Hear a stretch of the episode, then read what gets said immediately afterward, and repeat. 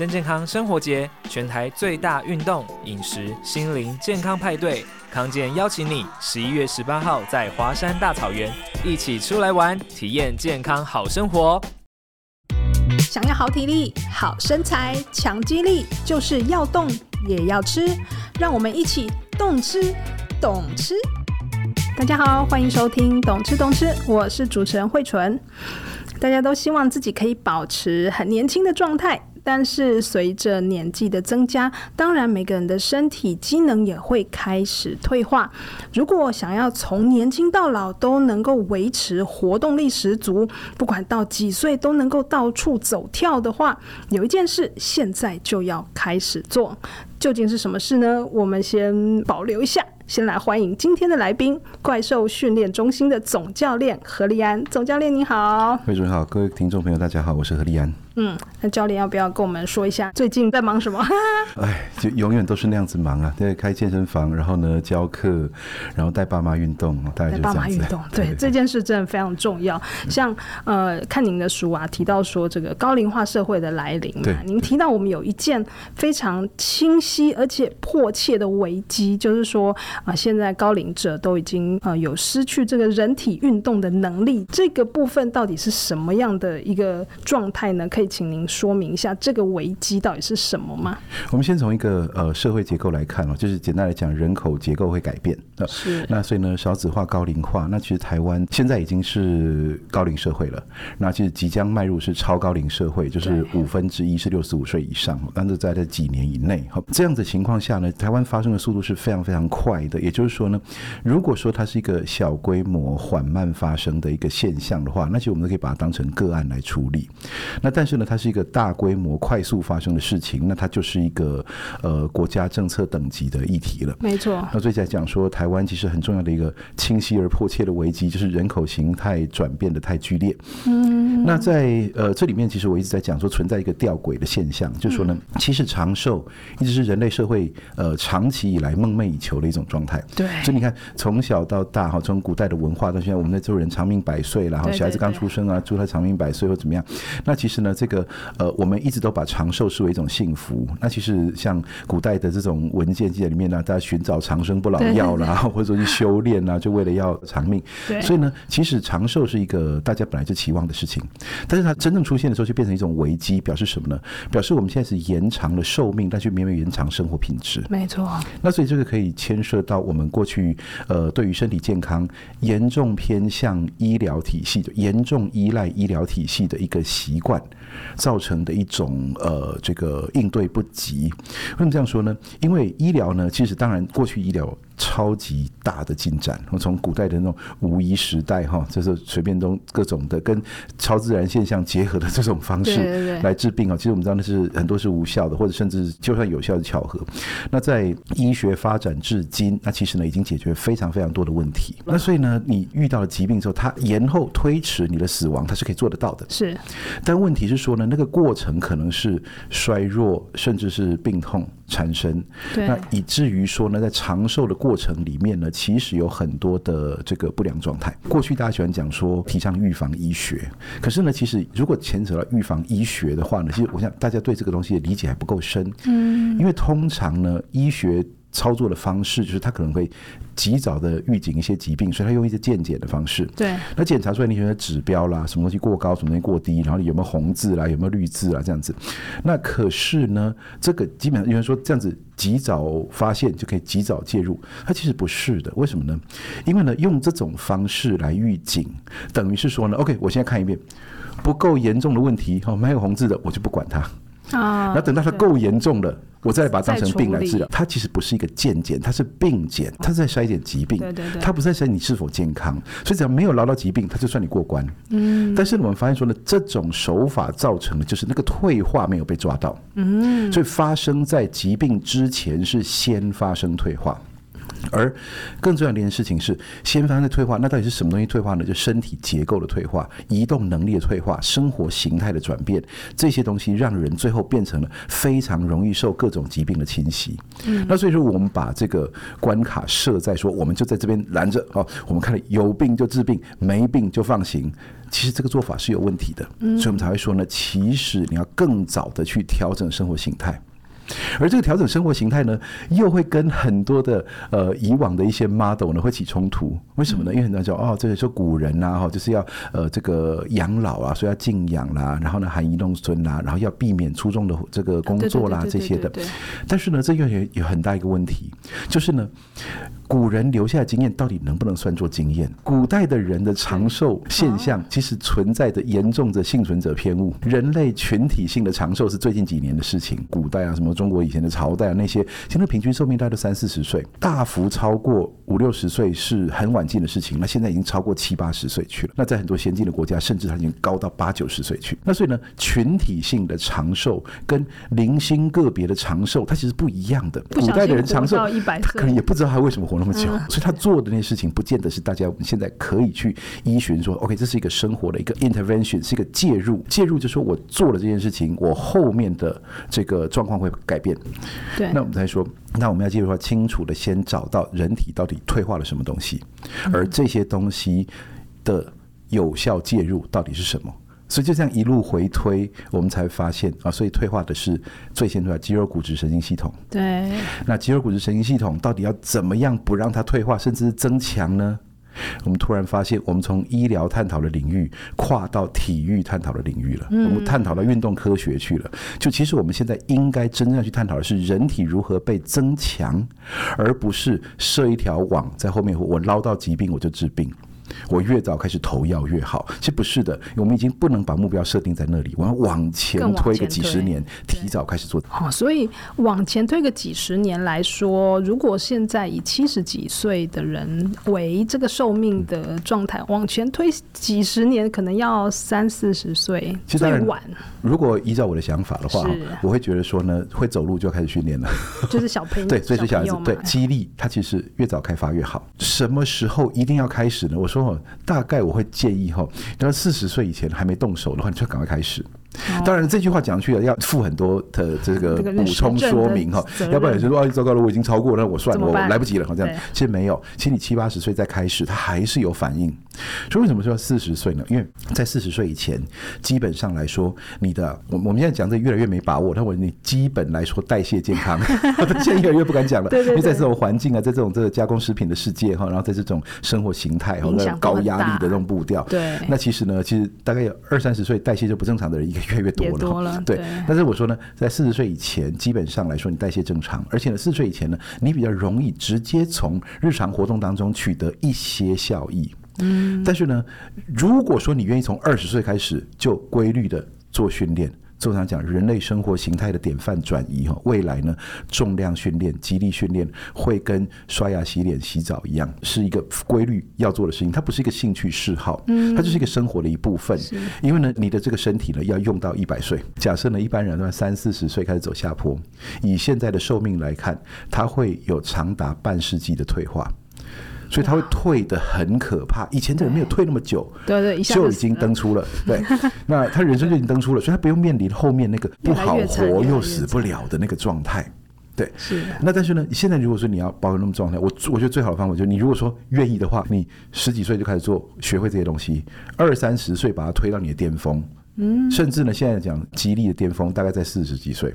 因为现在世界级的运动员越来越多，在四十几岁才破世界纪录，所以我才想说，其实肌力那个保障比我们想象的还大，也就是它后天的可塑性比我们想象中的还大。我们发现，其实人类群体性的冲向高龄化这个过程，其实训练的需求突然之间大幅度的提高。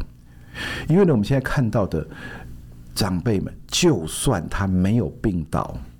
他的人体运动能力是非常低的。从过去，我说在过去，但是这是一个也是一种黑天鹅效应。大家认为说老人没有可训练度，就是老人对训练没有反应，所以呢就让他休息就好。没有反应是？对，就是他练了也没用。哦，是觉得没用，对对对，在过去曾经呃不是没兴趣而已，没用，会认为说呢，你又干嘛跟年轻人一样运动？反正你练了也不会变好。哦，但是呢，我们发现说他其实会的。嗯，所以呢，我们发现说这个肌力训练啊，你学会动作，然后开始扛重量。哦，很多人很排斥这个画面哈，因为呢，他觉得说这是不可思议的，我干嘛做那么危险的事情哈？那我简单讲哈，不训练更危险，OK，不训练风险对你人生来说其实更高的。而当你做了训练的时候呢，你就会发现，你跟年轻人一样，会产生这种我们叫所谓的向上适应，也就是一个压力刺激进去，对，我们身体呢会针对这个压力刺激进行调整，我们往后几十个小时或是几天的生长形态。所以启动肌肉生长效应，会提高骨密度，嗯，会提高神经征召肌纤维的能力，嗯，所以这一些全部加起来，刚好是退化之前人体先发生的事情，嗯，所以我们才会说呢，这是一个重要的，它必须要是群体性的介入，也就是说呢，虽然人家讲说啊，你们这个这个听你在讲笑话，也就是说未来呢，这个我们看到一堆老先生老太太，他们不去公园散步了，他们全部在扛杠铃，是这样吗？这样也蛮好的，啊，对啊。我说是，是这样啊。这并不奇怪哦，这并不奇怪。从以前人类生活形态经历了很多次这种大幅的转变，像以前人不用肥皂，所以这就是清水洗手，所以一个病毒就可以弄死一堆人。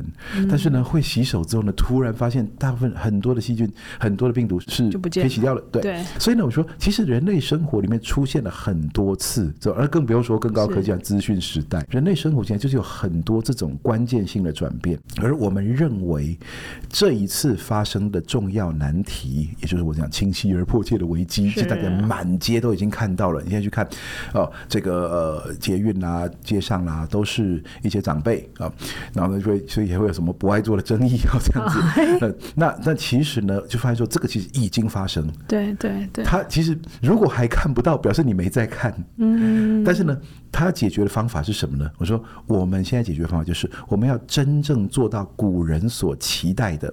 就长寿是一种幸福，而长寿怎么样幸福呢？就你还健康，你还可以做你想做的事情，你可以爬山啦，你可以旅游啦，然后你可以去打球啦，然后你可以陪小孩好去玩。那而且呢，你长寿了，你有更多的时间。是啊，那甚至有一些人说，那其实我本来就是工作狂，那我因为身体不好，所以我退下来。但现在如果说不用退下来的话，那其实职业生涯是可以再演，如果你愿意的话。嗯，那么就发现说呢，其实长辈不应该理所当然成为依赖人口。他其实可能第一个，他会是消费的主力；第二，他可能还有生产力。如果他愿意的话，对。然后再来呢，他有非常非常高的协助能力，非常高的协助能力，然后协助他的家人啊，协助他亲朋好友啦，或干嘛的这些，或者甚至呢，我们跟你讲说，如果说假设这个你到了六十几岁、七十几岁，然后你的身体非常好，行动自如。然后不用一天到晚跑医院，不用一天到晚吃药，不用每天都在休息，然后每天都在生气。那其实呢，人生有第二春、第三春、第四春，去创业去干嘛？做自己想做的事，都很自在。所以才说呢，呃。群体性的高速群体性的高龄化这件事情，就是整个人口形态结构转变，大家都在那边看长照，在那边看医疗，然后在那边看这个在怎么负担，要怎么样买保险。我说其实不是、欸，这个都是已经假定他一定是依赖人口，是才会有这种假设。有人说我老了，我什么事都不想做，那不行吗？但你至少想要活得开心呐、啊，嗯嗯嗯，而这个很重要的一件事，我说以前我对军警校的演讲说，激励即战力。但我对长辈讲的是激励及生活品质，生活品质，他们比较有 feel。没错，因为呢，你每天能做的事情其实受限于你有多少力量。如果你的肌肉没有办法产生足够的力量，你就不能做这件事情。对。而在很便利的现代生活里面，很多甚至连年轻人，他并没有发现他主动在消去一些他的可能性。嗯。例如像爬楼梯，嗯，对，像我在做捷运的时候，人多我一定爬楼梯，为什么？因为不挤。哦，没有人要爬 电梯前面，可能好像那个是什么？中中校复兴站有一个 长达快三四层楼的那个楼梯，你看到电梯前面挤得满满的，水泄不通，那楼梯是空的。嗯，可这时候如果你健步如飞就上来了，然后脸不红，这个气不喘的，那其实你是很自由的，没错。那我说的这个就是一个消去法。那所以你看，你消去了爬楼梯，哦，消去了。运动、打球，消去了爬山，消去了什么？你越消消，到最后你就是真的只能划手机而已。或者是躺着。对，就躺着。然后而且你说，其实呢，呃，这是另外一个话题哈，就是运动情绪心理学。其实人在动，情绪是联动的。啊是啊，是。那所以其实有些人他其实他的不愉快来自于他动不了。啊，到这一定的动不了，所以很多人是这样子的。对，对那为什么？因为他一动就，我说这是呃运动情绪心理学哦，大概在两千年、两千零五年附左右建立的一个心理学的 model，他们发现了，其实负面情绪是能量消耗速率的一个先前指标。嗯，也就是说，你身体如果监测到我现在能量消耗太太快，我可能受不了，负面情绪会先上来，它绝对会在你真的累倒之前告诉你，现在赶快停下来。那我们来想一下，假设你的体力很差，非常差，所以你散步就启动负面情绪了。那比如说你的 capacity 太低，你什么也做不了。但是我如果把你透过规律的训练，肌力变强，体能变好，所以做的事情全部都在你的正面情绪的范围。对，你一天就很愉快。要不会讲这个哦，这个要站起来，这个要走到门口再回来，这个要下楼再上来，我简直气炸了。为什么？因为你的身体移动。对你来说强度太高，嗯，就这么简单的日常生活移动来说，对你强度太高，而这不是一个什么。那么随便闲扯，这是种运动心理学研究是发现的事情。总教练刚刚有提到会带爸妈一起去运动，其实我们也有看到就是这样子的例子，就是总教练如何从这个爸妈不去重训而带爸妈去重训，可以跟我们分享一下。这个其实是一个呃蛮蛮长的历程哦，就是说在美国读书，嗯，那在美国读书的时候呢，刚好这个抗老化训练啊，或讲高龄者训练，成为一个呃运动训练学的一个重要议题，嗯，当然。他当时不是那么重要，没有那么对，因为当时高龄化，大家觉得说那是未来的事情，那就算是十年以后，也不是我们这一代的研究生要要烦恼的事情啊。但是呢，那是个话题，因为大家已经预估到这个现象发生，而当时呢，就我所以，我其实那时候也经历了那个。呃，学术上的一些观念转变，像最早说会说哦，老人的这个呃对训练的反应会降低，哈，甚至会没有。他后来发现，哎，其实好像是有的，哎，好像蛮高的。那所以呢，就从呃运动呃的老人只需要休息，不用运动，逐渐转变到呃运动可以延缓老化，到最后呢，大家直接拿逆转这两个字出来讲了。嗯，为什么这样子呢？因为他发现说，他变得比以前还强了嘞。就七十岁来练的时候呢，他到七十二岁的时候，他比他从五十岁到七十岁之间都还厉害，都还厉害。对，那所以就开始，啊，所以在美国那时候注意到这些东西，然后隔空啊对爸妈喊话说：“哎、欸，你们不要只有，因为他们年他们也很喜欢运动，他年轻时候慢跑、打球，啊、然后到退休以后呢，他就在公园跟一些邻居啊，跟一些公园的一些运动人口一起活活动活动，本来就不排斥运。动。对对对，那他就会，但是那种都是一种甩手聊天哦，走一走路，社交方面，对对对对对，也还蛮开心的。他想说，对对，有些时候呢是心灵效果可能大于。对对对，那后来回国。先教大学，然后在大学教书。那那时候呢，回国了也是不断的说服他们。可是呢，因为教大学其实也很忙，那所以说从来就没有机会真的陪他们，嗯，叫他们自己讲，或者讲说，哎，我买一些运动器材哈，重训器材放在家里，你们自己练，或者这是一个非常糟的 idea。还好那时候没有真的去执行它。为什么？因为呢，这一定要有人看着。通常会变成晒衣架。对对对，要不然的话就变成一个大而无当的一个 这个这个家里的堆积物。对对对。那讲说，不管你买的是跑步机还是脚踏车还是重训器材，到最后都变成挂衣服。对，那所以呢，后来就直到我从我教了四年半的大学啊，然后因为不喜欢大学的制度，所以呢，后来我就直接辞职了。嗯，那辞职以后呢，创立了我们的训练中心。那时候就把爸妈每个礼拜请他们上台北来一趟。魔鬼训练。所以呢，就直接带他们开始做重量训练。那个重量训练一开始就直接是大重量训练，嗯，不像大家想象的一样，一开始先来举水壶、甩毛巾啊，然后这样子。我们是一开始直接让。大重量要到多大才算大重量？呃，我举个例子来说啊。嗯呃，那时候我们有个动作叫握把式深蹲哈，手扶着蹲举架，基本上挂着特殊杠，这特殊杠叫做深蹲安全杠，它是一个可以放手还能还留在肩膀上加重的东西。嗯，那时候帮我爸妈做训练的时候呢，一开始放在背上大概是四十公斤哦，也就是说呢，一开始对，没错，一开始他们的这个体重大概是五十多公斤，一开始的时候给他们扛在四十，略小于他的体重，然后练习深蹲，然后他们帮他们调姿势，然后练练练。那经过一年多后，他们背一百多公斤。他们刚开始会排斥吗？会觉得说干嘛要做这个这么重，还是会不会打到啊？经过我的这个理论 描述之后，我说简单讲，其实其实很简单。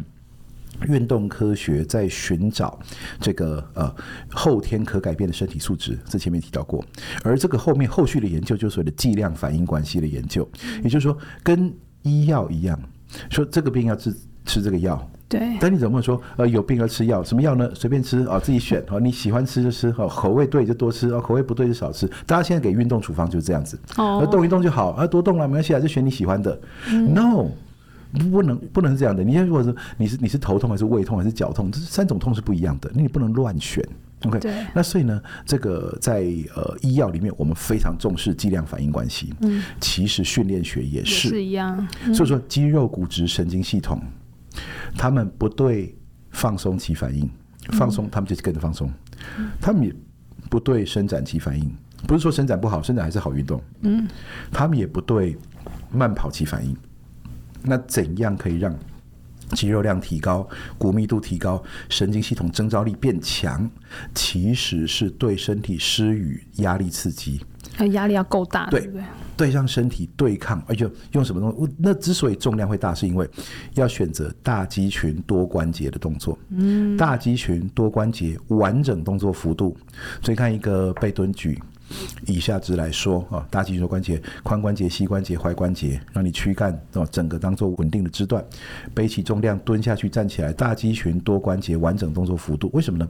因为很多人以为说练肌力，那我知道嘛，这个就是看电视那个举个小哑铃，然后在那边动一动，动一动。对，你举完了以后，你练了一只手，然后那只手练得很累。但是呢，你全身整体压力刺激不足。那如果说你说，那我就多做几个动作，把全身都动一动，有人这样做，但是呢，这个效果仍然不及大肌群多关节完整动作幅度。为什么呢？这其实运动科学早就发现，因为人之所以会变强，是因为输入压力刺激的过程启动了一些内分泌的变化。所以呢，你希望那个内分泌变化会剧烈，你要选择那个激励是够大的，那个刺激是够大的。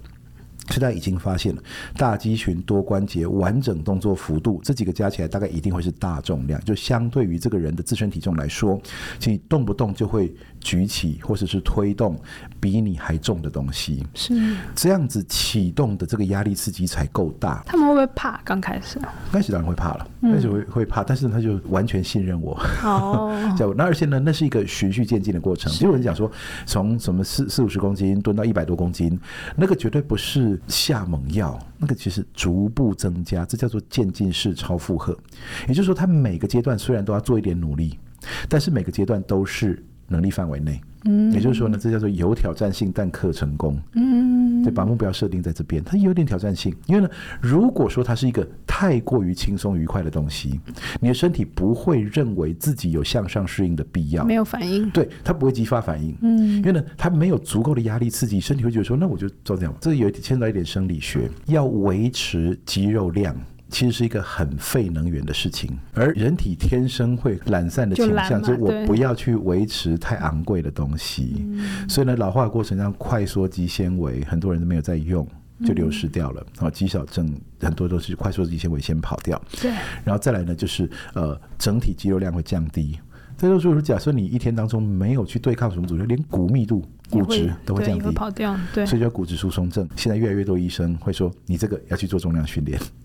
以前的话会对，以前会倾向开药，但现在发现说，其实重量训练刺激是更直接的。对，而如果你在还没发生这个阶段，开始就已经规律做重量训练，基本上对这种类型的疾病来说，你是有很高的抵抗力的。要知道，体外压力、体外负重跟骨密度有直接的关系，这个现象是早就被观察到的。举例来说，我现在站起来做个空蹲，徒手不拿任何东西，我就空蹲。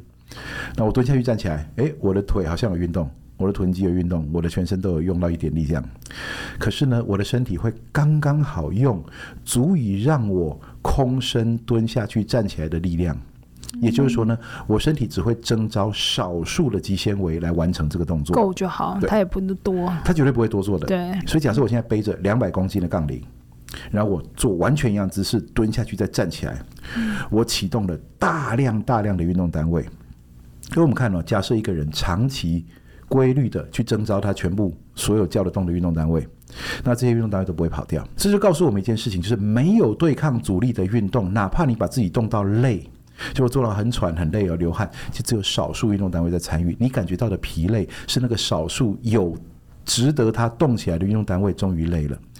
有很多运动单位是没有动的。美国国家激励及体能训练协会的训练手册里面明确指出，长期未被征召的运动单位会流失。嗯，而这正是老化发生的事情。那有氧呢？有氧就是您刚刚提到的这种。有氧运动的话，它的功效在心肺和能量输送的速率，所以这也是好事，这是好的。但是呢，第一，它不应该取代重量训练。很多人说我有慢跑啦，我有跳有氧啦，我每天都有运动，是的。但你会发现呢，你的肌力还是一样会退的。嗯，你是敌不过老化，为什么呢？因为在这过程当中，你心肺得到挑战，心肺很好，这当然是对的。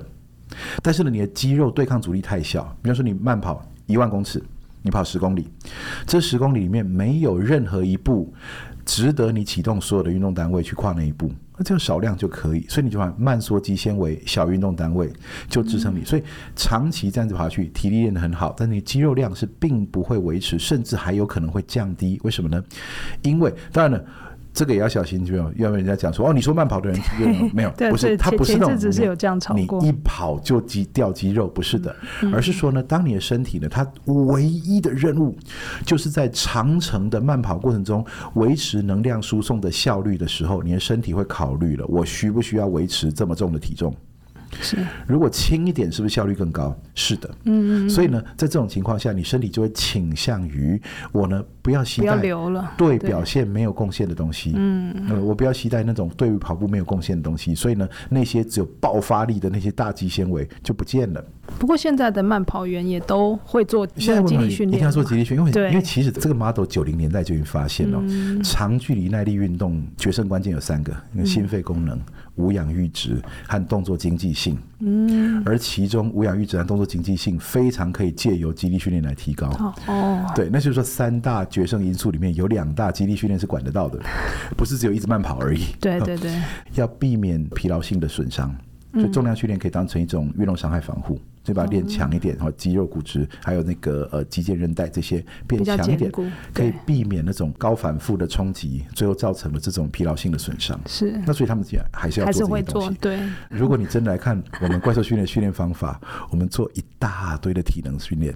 因为那个是我们的学生里面，每次我课表一拿出来，他们就马上愁眉苦脸。对对对对，这样。那我们做很多高强度间歇，那么额外还会叫他们去做一些日行万步啦，去保持活力。只是说你对外对会强调大重量这重量训练一定要先走。嗯，为什么呢？因为重量训练修的是结构，嗯，而能量系统大部分修的是功能。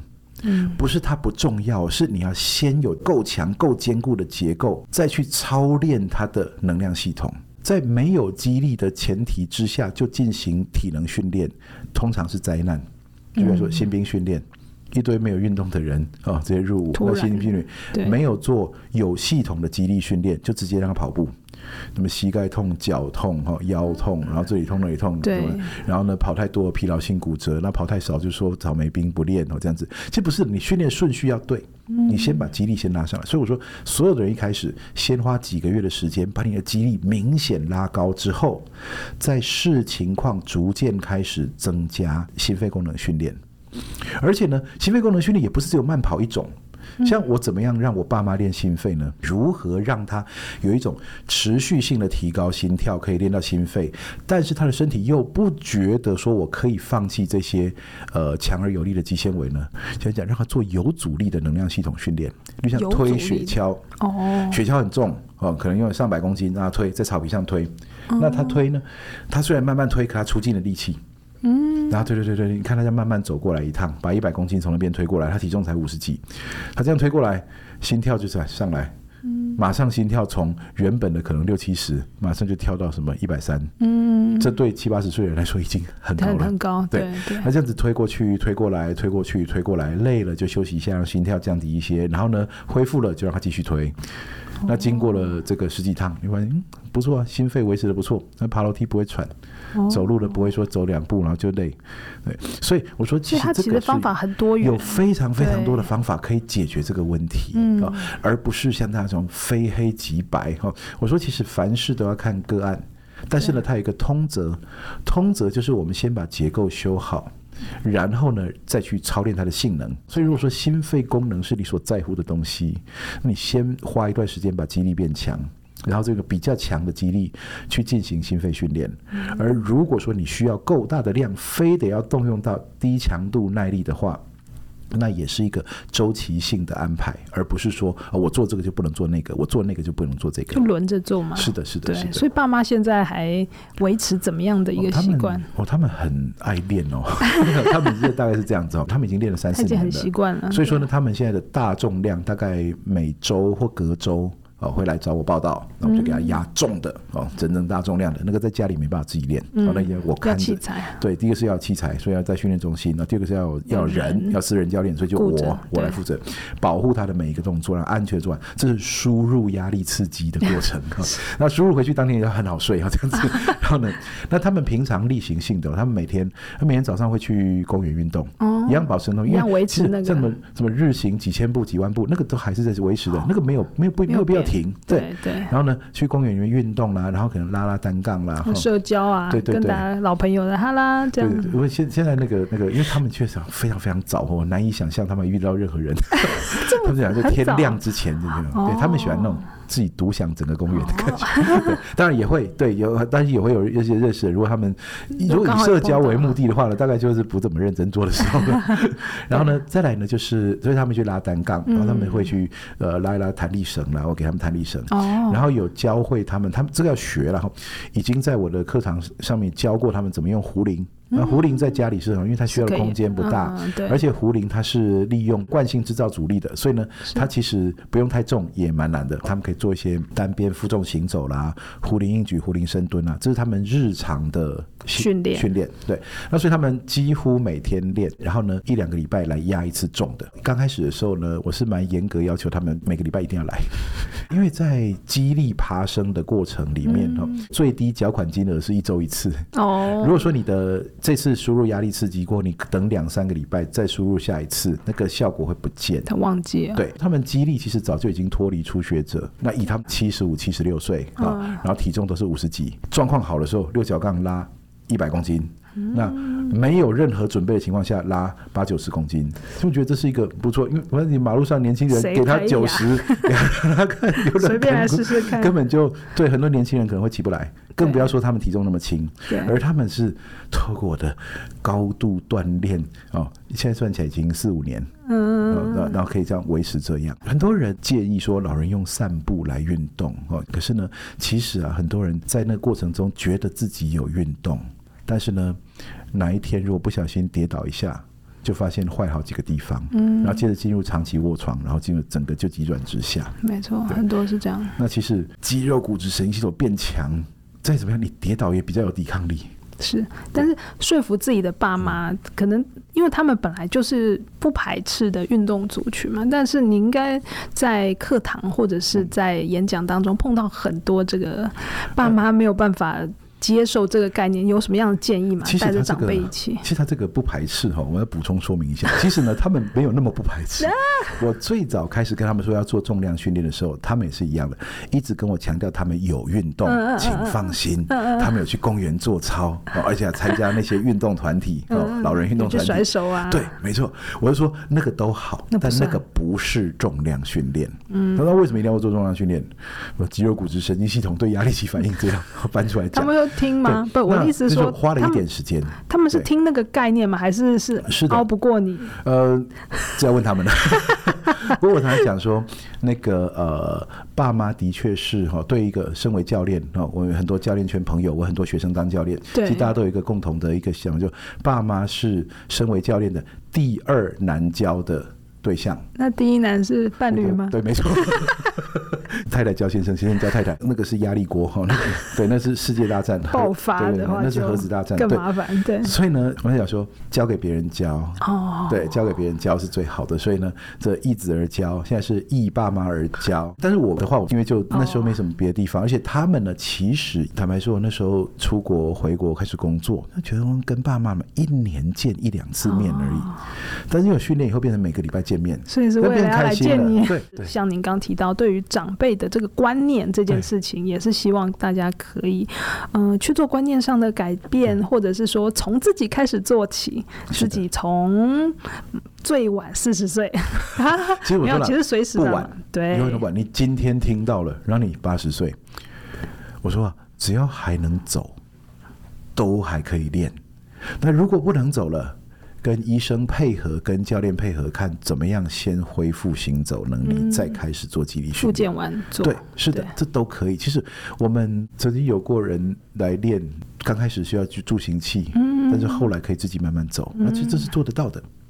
哎，那如果照这样讲的话，徒手训练是不是没有什么效果？徒手训练基本上它有呃几大功用。第一个功用就是移动自身体重，嗯、这是它的呃压力来源，也是它最终的效果。就是你可以在奇奇怪怪方式自移动自身体重，你可以一只脚蹲下去站起来，你可以用呃两只手把自己拉到什么样的位置这样子。所以呢，移动自身体重是它真正功效，所以练的会变得很灵活，这是好的。嗯。那不过呢，徒手训练它有一个先天的问题，就是举例来说，我做伏地挺身，当我不会做伏地挺身的时候，我假设有一个人他的手力不够，他不能做零下，那怎么办呢？我们让他扶着呃沙发椅椅背啊、呃，不会翻倒的东西啊，扶着让他推架高浮力挺身，那变简单。对，他逐渐的练到他可以平平的在地上推。嗯，这个时候呢，你会发现浮力挺身的最高强度他已经达到了。但他如果想要更多的话，他没有办法用相同动作来达成，他只能换动作。嗯，所以他过渡到单手浮力挺身。单手浮力挺身当然一部分是来自于你要用单手的足够力量把自己推起来。我们知道浮力挺身的姿势，你至少要支撑大概百分之七十的体重在两只手臂上。如果你可以单手推起来的话，其实那个手臂也是蛮惊人的。好，那不过呢，毕竟它已经不是相同动作，所以它的肌群啊，动作形态其实跟原来是不一样的。更重要的一件事情是，如果我们想要把它渐进式超负荷，那个动作会越来越难，会难到它不好执行。对，会难到它不好执行。嗯、像深蹲，嗯，深蹲如果你学会背蹲举。你学会了当天开始，接下来你要提高强度，就是在杠上面多挂一点重量就好。对，你的动作永远不变。而当你动作永远不变的时候，你花了几个月下来，然后你的肌力越越压越重，越来越重。当你动作永远不变，这压力刺激却越来越大的时候，那是谁吃掉这个压力刺激呢？就你的身体，嗯，你的身体扎扎实实的长出了肌肉量，提高了骨密度，对，提高了神经征召能力，所以你身体变好。嗯，但是假设我现在这个动作做了实在太简单了，我只好换一个动作来练。嗯，那其实呢，我的进步是发生在动作控制能力。虽然这过程一定合并了一些肌肉、骨质、神经系统，但是它的难度逐渐走向那个动作的难度，嗯，而不再是你的肌肉、骨质、神经系统一直在往上。他可能就会变成说，我呢就是呃换成学一个动作，而我的进步其实我一个新的学习。所以虽然他们有重叠的部分，你说在基础的层次里面，他们都会造成激励的进步，但在长期来看，你很难单用徒手训练去达到一直增加、一直增加，达到杠铃式的训练的这种效果。嗯，所以如果可以的话，那我们会看到你伏地挺身可以做做做做很多的人，直接去推卧推就会推很重。但事实上，我们发现，他回到重量训练，他还是得一段时间的加重才有办法，他不会直接一比一的替换，嗯，所以他们不可以互相兑换。所以以 CP 值来讲，还是。就是大重量的，但你看那个 CP 值是算 算算怎么算这样？对，因为如果你想学习的 CP 值来说，大重量训练，你学一个动作加接下来就是在杠上面加重。对对对。但如果你是以这个呃上教练课的 CP 值来看，这就看个人选择了。徒手你可以在家里自己练，但是呢，如果你要大重量训练的话，你一定要找一个会的教练。对对。不是是任何教练哦，教练他自己可能也不是不是这个受训背景的，他也没办法带你做这些，所以你要找会的教练才行。嗯，所以就是。如果可以的话，可还是可以都做啦。对，就是在家里。是的，其实最终是都做。对，但大重量训练是。我们讲打地基，嗯，那等到你的确很强了，哦，扛杠你也扛不错了，这时候你多会一些徒手训练是非常棒的，因为最终你还是要带着你的身体在这个物理性的空间当中移动，所以移动能力还是一个非常重要的事情，只是它不能够被一比一的兑换。是，就说啊，那我不要做那个，我只做这个，就并不是互相，而我要宣称这个可以取代它的一切效果，那是没办法的。是，都做。哎，我每次跟大家聊到这些话题，就是到底要选哪个，大家的最后结果就是都做。对对对对。不管是有氧啊，对伸展啊，什么都是都做。但是都做的话，其实唯一的考量就是顺序性。啊，对，对你不要把那个会挡路的放在前面，对，你要把铺好路，让其他东西都弄好。因为说，假设你现在做伸展，然后做了很多很多伸展身体弄得松松软软的，然后你接下来来做重量训练，你发现出不了力，出不了力气，嗯嗯嗯，因为神经被抑制了，就是那个神经刺激被调降了，那所以呢，你就不要。用这个顺序来做，所以最好的顺序是那肌力训练先做一段时间啊。而且呢，其实我也说了，如果你着眼的是呃日常生活的动作幅度的话，其实大重量训练通常可以帮你达到。为什么呢？因为讲大肌群多关节完整动作幅度，所以一个可以背起杠铃深蹲到底的人，他的髋关节、膝关节、踝关节活动度一定是够的。那他都可以做直接推到底的肩推，可以直接做抓举。那其实肩关节活动度是够的。你很少在日常生活当中需要更多的活动度是。这些基本重量训练达不到的，但如果你要讲说啊，什么要劈成一字马，然后要把脚绕到脖子后面啊，或者手缠成麻花，那个你当然要特别去练它。对，对，你不可能单靠扛重量去达到这些程度。是，是好，就是反正小孩子才做选择，像 像你刚刚提到的，可以做什么，然后找到自己喜欢的，持续下去做，然后还是以激励为第一。可以说，激励是让你。更有机会去做其他运动的基础。嗯嗯嗯，就像极力训练最早被运动员发现的那个年代，他们发现我要够强才能够继续玩我要玩的东西。是，然后从现在开始，没错，不管是几岁，对，就算是小朋友，对，也是一样，听，听得懂人话。就可以去健身房了，听得懂人话，对，他不会做危险的事情啊。四岁，没有没有没有，那包括认知的理解啊，对，就大概是国小年阶段，国小就可以，对，国小阶段就可以让他接触一些有阻力的运动，不用怕长不高。我知道大家下一个问题问这个，就是什么会不会压到骨头啊，什么之类。但是真的要找对教练哈，因为也真的不是所有教练都会啊。在这个运动科学发展时代，台湾现在还在这个所谓的启蒙时期。